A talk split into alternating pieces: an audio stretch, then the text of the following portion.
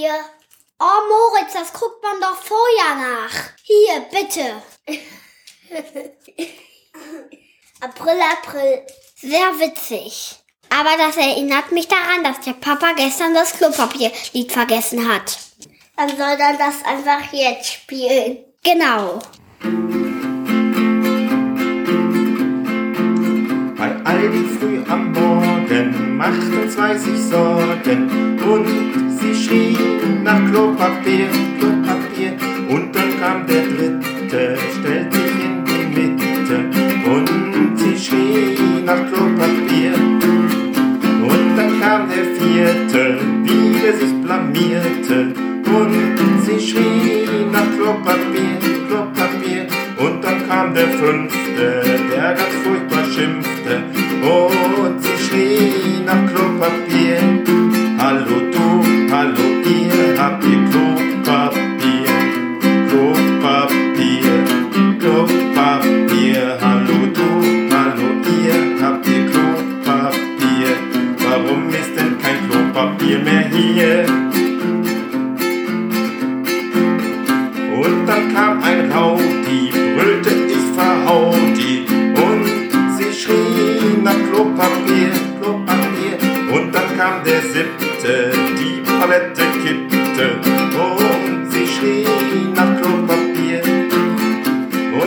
Kam der achte, die Palette krachte und sie schrie nach Klopapier, Klopapier. Doch die Nummer neune stellt alles in die Scheune. Der hat nun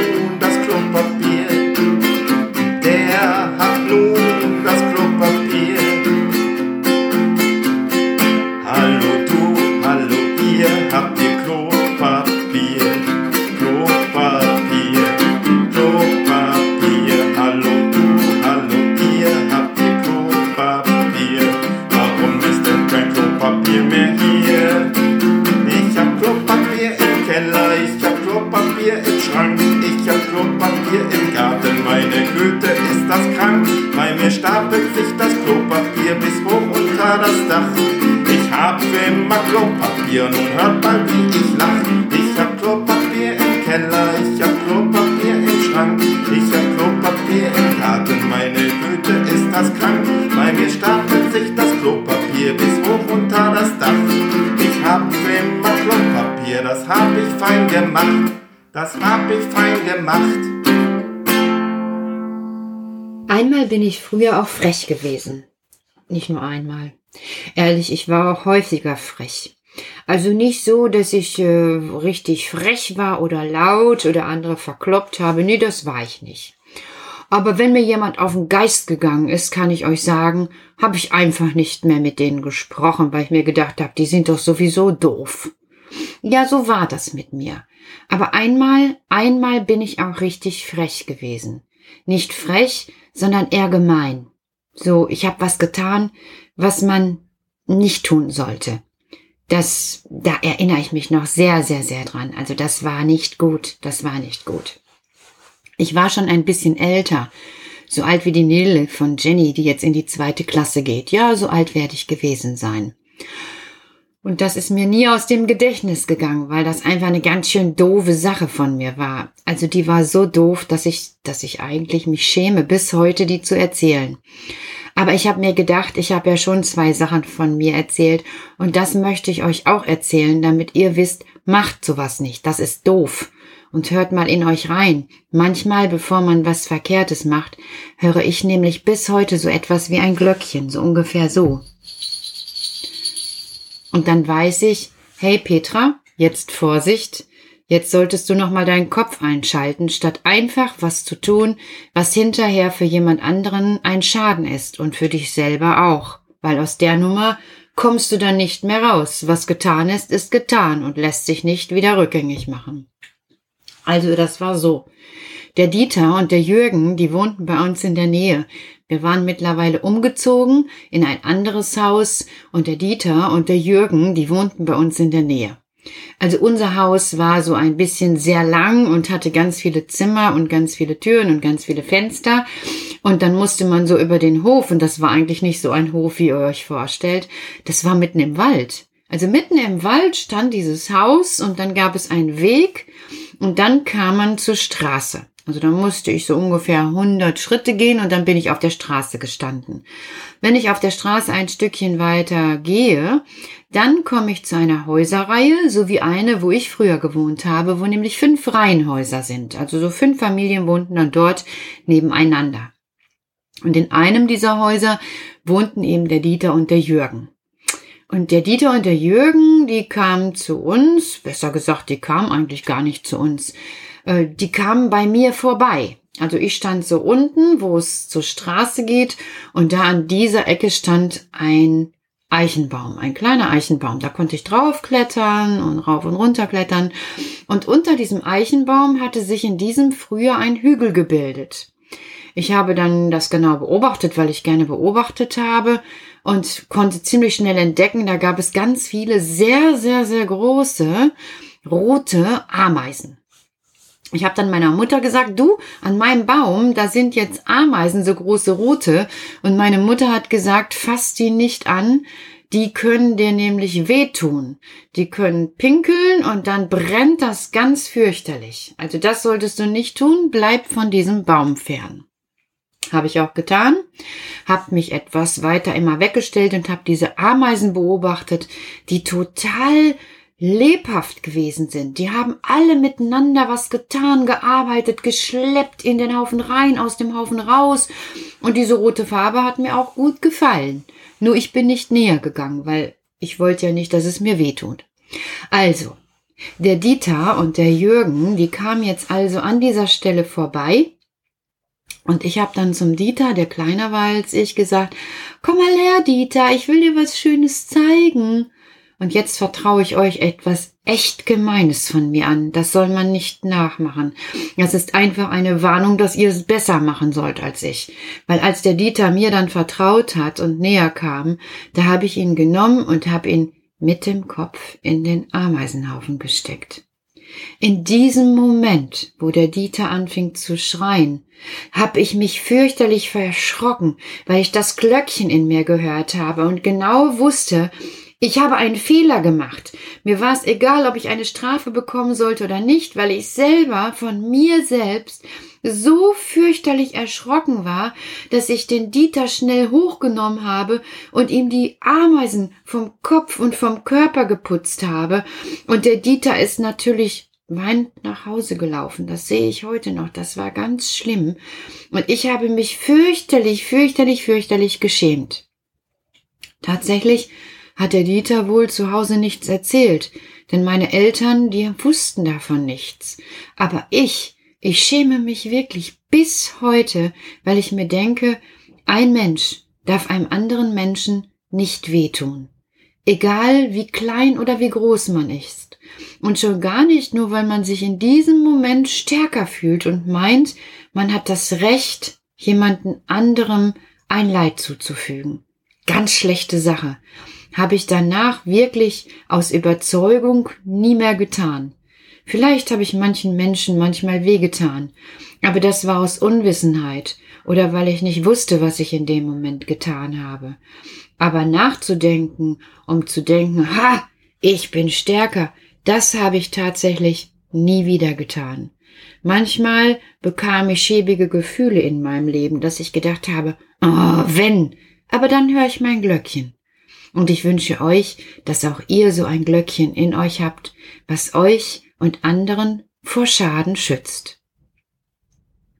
Gestern war es ja die Leierkastenfrau, die unsere Mücke geschützt hat. Die hat ihr Geld gegeben, damit sich die Mücke einen Mantel kaufen konnte. Ist viel schöner, füreinander zu sorgen, als gegeneinander zu arbeiten. Und weil die Geschichte von der Mücke so schön war, lese ich euch heute noch eine Geschichte von der Mücke vor. Ich muss nur mal eben einen Schluck trinken. Ah, ich habe heiße Zitrone, damit ich ein bisschen noch gesünder bleibe, hoffe ich, wünsche ich mir. Ja, könnt ihr auch machen. Zitronen auspressen, bisschen Ahornsirup oder Agavendicksaft rein und dann langsam, ich mach's noch mal vor, langsam den heißen Saft schlurfen. Schmeckt gut, danach geht's einem gut, mir jedenfalls. Also ich will noch eine weitere Geschichte von der Mücke lesen. Die heißt nämlich Die Mücke Pieks am Telefon. Die Mücke Pieks hatte Durst, denn sie hatte lange nichts mehr getrunken. Wer gibt mir etwas zu trinken? piepste die Mücke Pieps. Sie flog zum Schneemann Wasserbauch und fragte Schneemann Wasserbauch, hast du etwas zu trinken für mich? Aber der Schneemann blieb stumm. Da piekste sie ihn in den dicken Bauch, der war ganz aus Schnee. Aber der kalte Schnee schmeckte der Mücke nicht. Da flog sie zum Schutzmann Straßenseele und fragte Schutzmann Straßenziele, hast du etwas zu trinken für mich? Aber der Schutzmann hatte etwas anderes zu tun. Er stand mitten auf der Straße und machte so mit dem Arm und so mit dem Arm und so und die Autos fuhren um ihn herum. Da stach die Mücke Pieks, Pieks, den Schutzmann in den Popo. Au! machte der Schutzmann. Dann flog die Mücke zum Rechtsanwalt Aktenstaub und fragte Rechtsanwalt Aktenstaub, hast du etwas zu trinken für mich? denn das bisschen Blut aus Schutzmann Straßenseeles Popo hatte ihren Durst noch nicht gestillt. Aber Rechtsanwalt Aktenstaub war in seine Akten vertieft und hörte die kleine Mücke gar nicht. Da tauchte die kleine Mücke ihren Rüssel, denn Mücken haben einen Rüssel, in das Tintenfass, das auf dem Schreibtisch stand und trank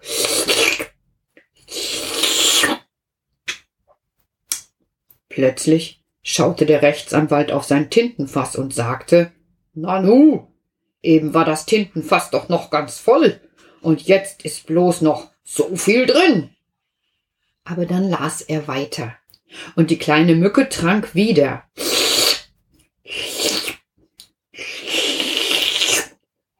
Da schaute der Rechtsanwalt Aktenstaub wieder auf sein Tintenfass und sagte Nanu, Eben war doch noch so viel Tinte im Tintenfass. Und jetzt ist noch so viel drin. Aber dann las er weiter, und die kleine Mücke machte noch zwei lange Züge. Und da war das Tintenfass leer.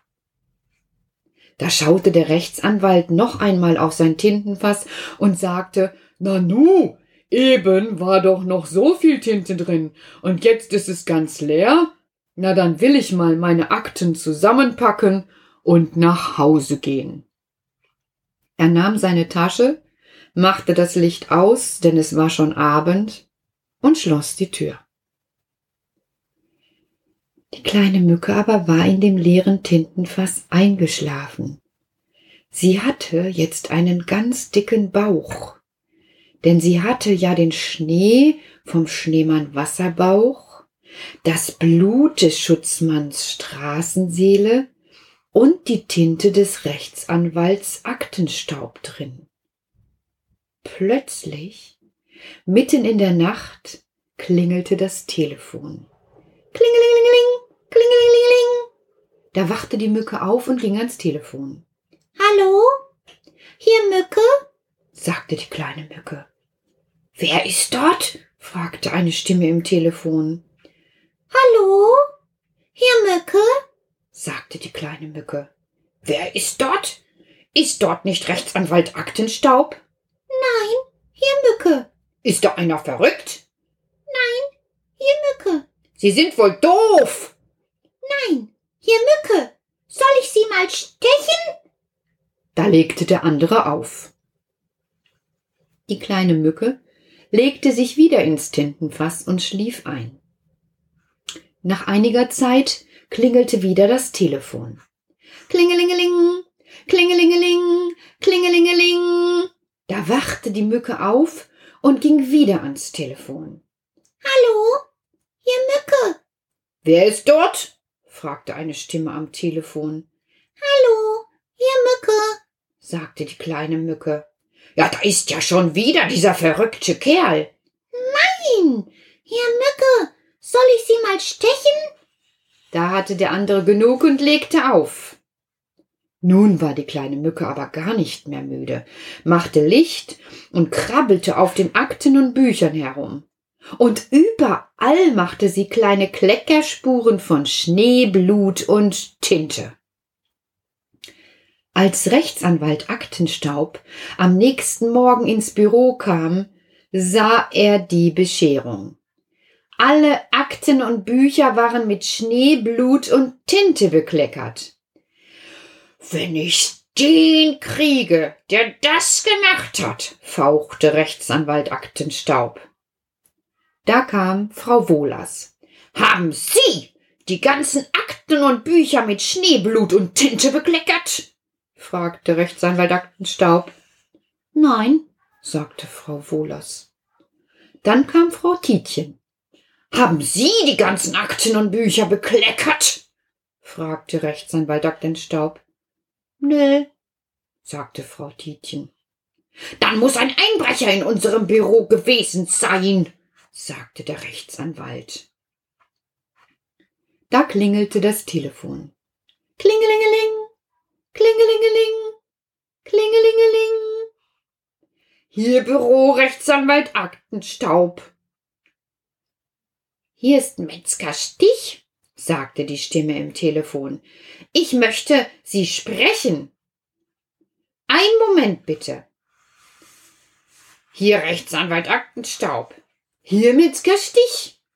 Guten Tag, Herr Stich. Guten Tag, Herr Aktenstaub. Was haben Sie denn heute Nacht für einen verrückten Kerl am Telefon gehabt? Verrückten Kerl am Telefon? Ja, der hat immer gesagt, Hallo hier Mücke. Was hat der gesagt? Hallo hier Mücke, hat der gesagt. Das ist doch nicht möglich. Es war heute Nacht niemand im Büro und ich hatte fest abgeschlossen. Doch, doch, sagte Metzgerstich am Telefon. Und zum Schluss hat dieser verrückte Kerl zu mir gesagt, soll ich Sie mal stechen? Au! sagte der Rechtsanwalt Aktenstaub, denn die kleine Mücke hatte ihm in die Nase gestochen. Da legte Metzgerstich auf. Und Rechtsanwalt Aktenstaub hätte ihm so gerne noch gesagt, dass er wirklich mit einer Mücke telefoniert hatte. Hm. Mag sein, aber ich frage mich gerade, warum der Metzger nachts bei einem Rechtsanwalt anruft. Also unser Thorsten Kalender hat mich noch nie nachts angerufen. Vielleicht liegt's daran, dass ich keine Rechtsanwältin bin. Thorsten, aber dein Fleisch und deine Wurst schmecken mir trotzdem super gut, auch wenn ich nicht Rechtsanwältin bin. Und wir warten schon, dass wir ganz viele Würstchen bestellen können, wenn erstmal alle Kinder wieder da sind. Nun aber, für alle, den Metzger Thorsten und alle Kinder aus dem Kuckucksnest, und alle, die zuhören, eine gute Nacht. Und die Mücke Peks, die möchte bitte heute Nacht auch mal schlafen. Gute Nacht. Guten Abend, gut Nacht, mit Rosen bedacht, mit Näglein besteckt, schlüpf unter die Deck Morgen früh, weil Gott will, wirst du wieder geweckt. Morgen früh, weil Gott will, wirst du wieder geweckt. Guten Abend, gute Nacht, von Englein bewacht, die zeigen im Traum. Dir Christkindleins Baum schlaft nun selig und süß, schau im Traumsparadies, Schlaft nun selig und süß, schau im Traumsparadies. Hm.